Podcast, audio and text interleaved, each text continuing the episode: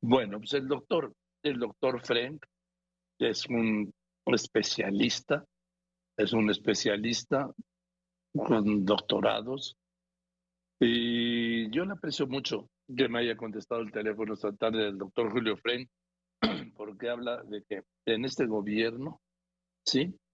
En salud, fracasos ignorados y promesas incumplidas. Y habla, hace y presenta un análisis sobre el fracaso en políticas de salud en los tiempos de la 4B. ¿Sí? Desde la promesa incumplida de un sistema de salud como el de Dinamarca, ¿se acuerda? La caída, ojo, sin precedente de la esperanza de vida, el fracaso del INSABI y el desabasto de medicinas. Ese es el panorama que presenta el doctor Fred. Hola, Julio, ¿cómo estás? Muy buenas tardes. Me da mucho gusto saludarte, doctor Julio Fred. ¿Cómo estás? bien, muchas gracias, Joaquín. A mí también me da mucho gusto saludarte. Actualmente es presidente de la Universidad de Miami. A ver, doctor, vamos por partes. Estamos ante pues un desastre en salud pública, por decirlo eh, en aras de la exactitud y del resumen. Sí, eh, eh, tenemos, es decir, el mundo en su conjunto enfrentó la peor crisis de salud pública en un siglo, la, la pandemia de COVID-19. Ya estamos saliendo de esa pandemia, pero fueron casi tres años, todavía no estamos totalmente fuera de ella, pero ya podemos vislumbrar el fin.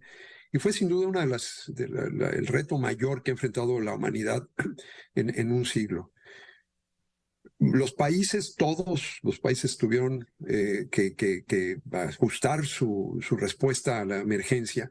Y lo que vemos en el mundo es una enorme variación en la eficacia de esa respuesta. Desgraciadamente, México tiene una de las peores desempeños del mundo, medido por indicadores objetivos. Esto no es ideológico, no es político. Si vemos objetivamente, en términos del número absoluto de muertos, la mortalidad en exceso. Y el número, la cifra que damos en este artículo que publicamos el día de ayer en el diario Reforma, junto con mi colega Octavio Gómez Dantes, eh, en donde por primera vez desde, desde el final de la última gran pandemia, que fue la de influenza de 1918 a 19, desde 1919 la esperanza de vida había aumentado consistentemente en México. Esta es la primera vez que vemos un descenso de esta magnitud. El descenso en la esperanza de vida nos hace retroceder a la esperanza de vida que tenía México en 1991. Es decir, hemos perdido el avance de los últimos 30 años en la esperanza de vida. La esperanza de vida es como el gran resumen del estado de salud de un país, es el indicador más común. Acabamos de retroceder 30 años en eso. Y eso, francamente, creo que es una situación catastrófica. Es un número, pero detrás de ese número hay cientos de miles de muertes que no debieron haber ocurrido en nuestro país. Hay cientos de miles de huérfanos, de viudas y viudos, de gente de carne y hueso que murió, por eso le llamamos mortalidad en exceso, eh, en nuestro país. Y, creo que eso es algo que tenemos que confrontar y tenemos que empezar una discusión de cómo reparamos un sistema de salud que está prácticamente en, en, un nivel prácticamente de destrucción eh, generalizada y que necesita una reconstrucción urgente. Vamos a ver, estábamos en qué niveles de esperanza de vida y bajamos según este estudio de la, es de la Universidad de Washington, ¿no? ¿A qué nivel? Sí, bueno, México, eh, digamos, vamos a, eh, si vemos básicamente desde el final de la fase armada de la, de la Revolución Mexicana, la esperanza fue subiendo y subiendo y subiendo, de esperanzas de vida de alrededor de 30 años, habíamos llegado a 75 años de esperanza de vida al nacer antes de la pandemia. Eh, insisto, empezando en niveles muy bajos en el siglo XX, en la primera parte del siglo XX, 75 años nos, nos perdimos hasta 71, que es la esperanza de vida que tenía México, 71 años de esperanza de vida al nacer, o sea, un retroceso de cuatro años. O sea, imaginémonos que ahorita nos dicen, a ver, Joaquín, vas a perder cuatro años de tu vida. No. Pongo otro este, ejemplo. Sería horrible, ¿verdad? eh, cualquiera de nosotros que nos dijeran eso. Bueno, eso es lo que perdimos en el promedio de la esperanza de vida y ese es el nivel que nuestro país tenía en 1991. Es decir, y, y, por qué habíamos llegado de 71 a 74 fueron campañas universales de vacunación. Hoy la vacunación está en niveles, los niveles más bajos también de los últimos 30 años. Vamos a tener brotes de enfermedades que ya en México estaban totalmente controladas. Eh, eh, ha, habido un repunte de la mortalidad materna. Nuevamente, en años y años no habíamos ido bajando y bajando la mortalidad materna. Es decir, no nada más fue el desastre en el manejo de la pandemia, es que es mucho más generalizado el deterioro y estamos en, en proceso de retroceso enorme, como lo vemos en otras áreas de, de, la vida nacional, pero la salud es, es lo más inmediato para los ciudadanos. Entonces, creo que sí es una situación que, amerita una discusión pública, que le pongamos más atención a esto, porque, eh, porque vamos, estamos hablando de, de vidas humanas, no son números, no son cifras, es gente de carne y hueso, son nuestros amigos y amigas, nuestros familiares que están sufriendo porque, eh, porque se ha desmantelado un sistema de salud que no era perfecto. Eh, sí, hubiera sido muy bueno si se hubieran tomado acciones para crear un sistema de salud como el de Dinamarca. Esa visión es muy buena, pero lo que se ha hecho es ir exactamente en sentido contrario. Se han tomado medidas que son lo opuesto de Dinamarca. El INSABI es lo opuesto de Dinamarca. Entonces, dice una cosa y se hace otra y la gente paga el precio. Eh, a ver, doctor Mora, de verdad el sistema danés, que yo creo que el 99% de los mexicanos desconocen cuál es la capital de Dinamarca y con qué países colinda y dónde se ubica. Eh, bueno, el 90%. Eh, ¿Es el, un modelo a seguir, el modelo danés? Es, eh, eh, el modelo danés no es único, es digamos que en la, mayoría de los países de, la OCDE, de la Organización de Cooperación y Desarrollo Económicos, de la organización de la cual México es un miembro, la mayoría de, sus países, que básicamente países de Europa Occidental, eh, Australia, Nueva Zelanda, Canadá, Japón, tienen un sistema que es el modelo que ha sido el más exitoso. Eh, Dinamarca es uno de esos países. Eh, no es exactamente que sea el, el, sistema danés. Ahora, no vamos a importar eso tal cual en México. México es un país distinto, es un país con menos desarrollo económico. No se trata de adoptar, sino de adaptar. Interesantemente, el seguro popular, que sí, a mí me tocó diseñar y poner en, en, en marcha, era justamente un modelo que, nos iba acercando hacia ese, hacia, hacia ese modelo de la OCDE. No habíamos llegado, había que dar pasos hacia adelante. Cuando el presidente López Obrador al principio de su gobierno dijo que quería un modelo como el de los países escandinavos, incluyendo Dinamarca, mencionó también Gran Bretaña, Canadá, yo dije, bueno, eso es exactamente lo que hay que hacer. Eso era llevar lo que había en el 2018, cuando empezó el gobierno, al siguiente paso.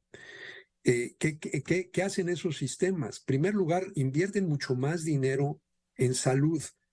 Dinamarca debe dedicar alrededor del, del 10% de su Producto Interno Bruto. Con el Seguro Popular se logró aumentar de manera muy, muy consistente durante prácticamente 15 años el presupuesto de salud. De eso el presupuesto se cuadruplicó en materia de salud. El gobierno que ha hecho actual, en vez de acercarnos y seguir invirtiendo en salud, ha recortado o ha congelado el presupuesto en salud. Segundo, los sistemas como el danés y otros son descentralizados. México tenía un sistema descentralizado con participación de los estados. Lo que hizo el INSABI es recentralizar, o sea, es ir en sentido contrario. En tercer lugar, Dinamarca y otros países tienen financiamiento sobre todo público. El Seguro Popular había aumentado el financiamiento público, era un seguro público para más o menos 58 millones de personas. lo desapareces y ahora la gente está pagando más y más en forma privada. O sea, vamos en sentido contrario. Un gobierno que se dice de izquierda desaparece un programa financiado públicamente, no se entiende.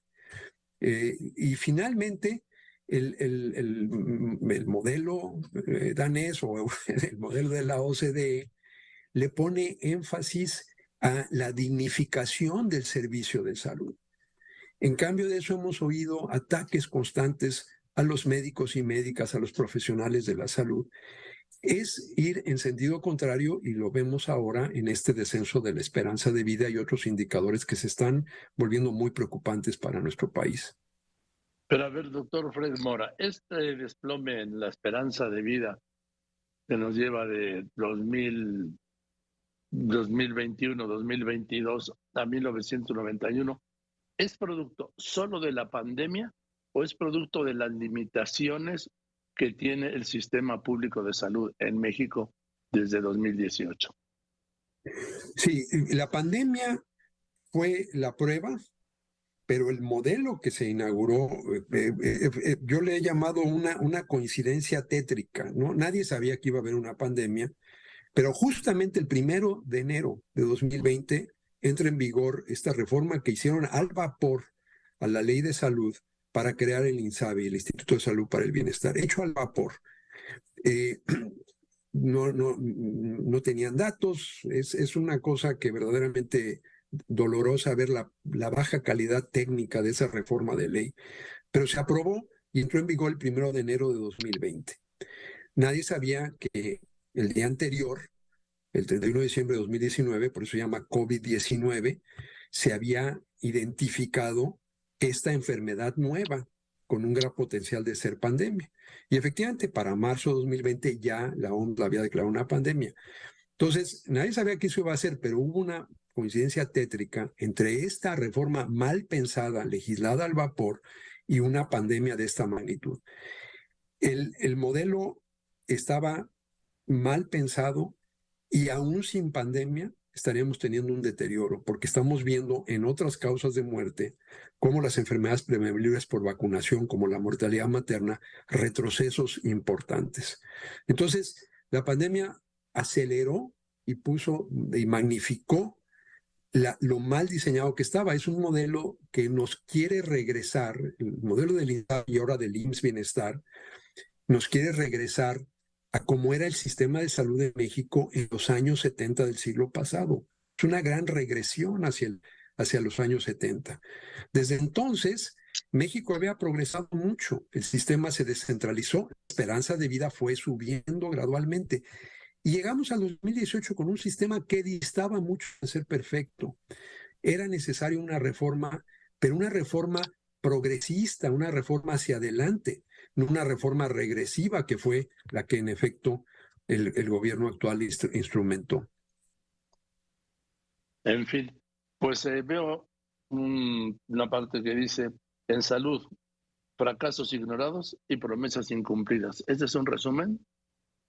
Ese es un resumen y es un llamado no a lamentarnos, sino a, iniciar una serie que el gobierno actual ya no va a hacer cambios al sistema de salud, ya, ya, ya no le queda tiempo, pero los partidos políticos, las agrupaciones profesionales, las organizaciones de la sociedad civil deben iniciar ya una discusión de cómo vamos a reparar este sistema de salud para que estemos listos con acciones concretas que el siguiente gobierno pueda poner en marcha en un consenso de movernos hacia adelante. Ya, ya no podemos seguir con una política de salud de cangrejo yendo hacia atrás. Tenemos que recuperar el ritmo que había antes, que era de avance, y acelerar ese avance porque se ha perdido muchísimo terreno. Y estamos hablando literalmente de la vida y la muerte de las y los mexicanos. Entonces creo que es el momento de empezar a diseñar ese sistema de salud, reparar lo que se ha destruido y crear un sistema del que realmente podamos sentirnos orgullosos y que le dé la seguridad que la población mexicana exige y merece. Dice usted que no le da el tiempo a este gobierno. El presidente López Obrador ha reiterado que para finales de su gobierno, del 24, ya tendremos un sistema de salud como el de Dinamarca, en donde se podrá atender a todos los mexicanos. Habrá camas para todos, atención médica para todos, medicinas completas para todos. Por eso en el título le pusimos promesas incumplidas. Eh, lo estamos viendo con el abasto de medicamentos, niveles de desabasto que no habíamos visto.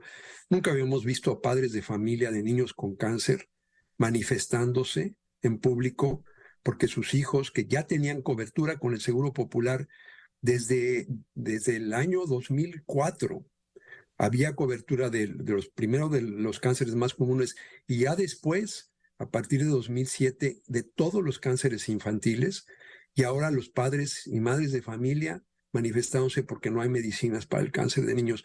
Esas son tragedias que tenemos que detener, tenemos que recuperar lo que había, pero sobre todo tenemos que mover al sistema hacia adelante. No se trata de regresar, yo no estoy abogando porque se restablezca el seguro popular, creo que hay que establecer el seguro universal de salud para todo mundo, dar el paso hacia adelante, que sí nos acerque a ese modelo de la OCDE.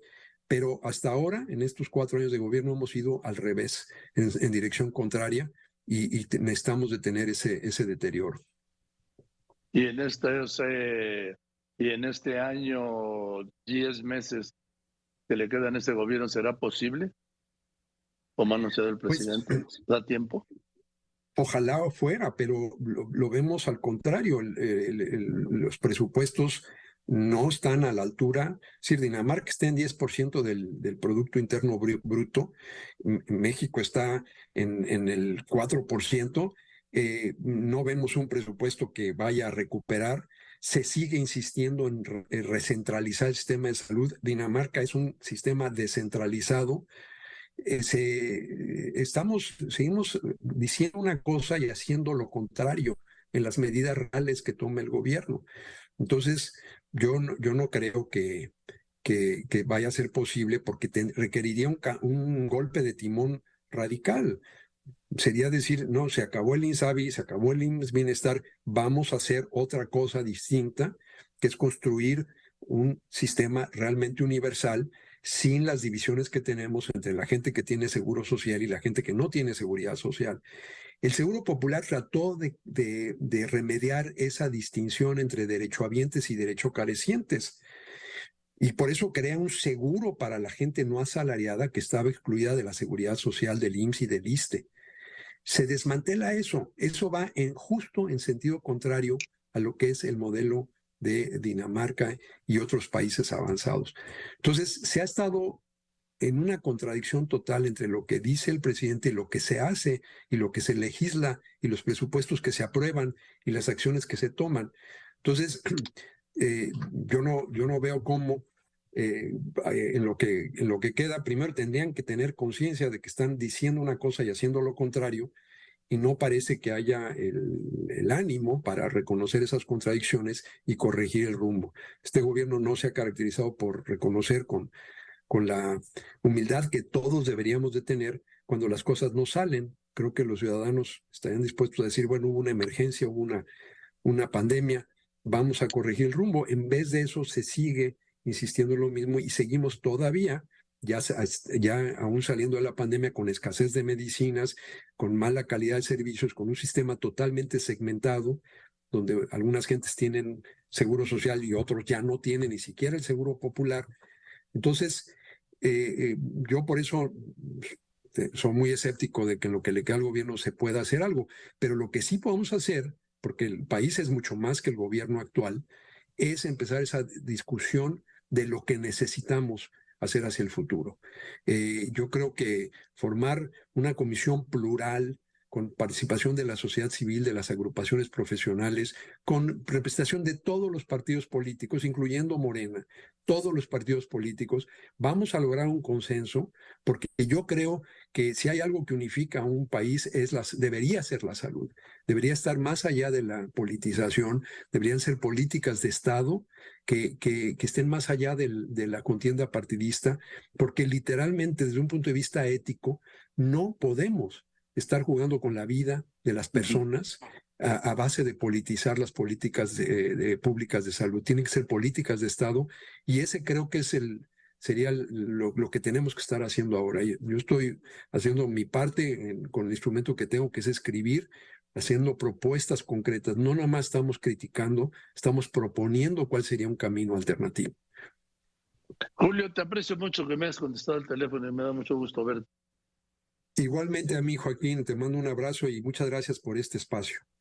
Al contrario, gracias a ti por la claridad. Es el doctor Julio Frank, que fue secretario de eh, Salud de 2000 a 2006 en el régimen del presidente López Obrador.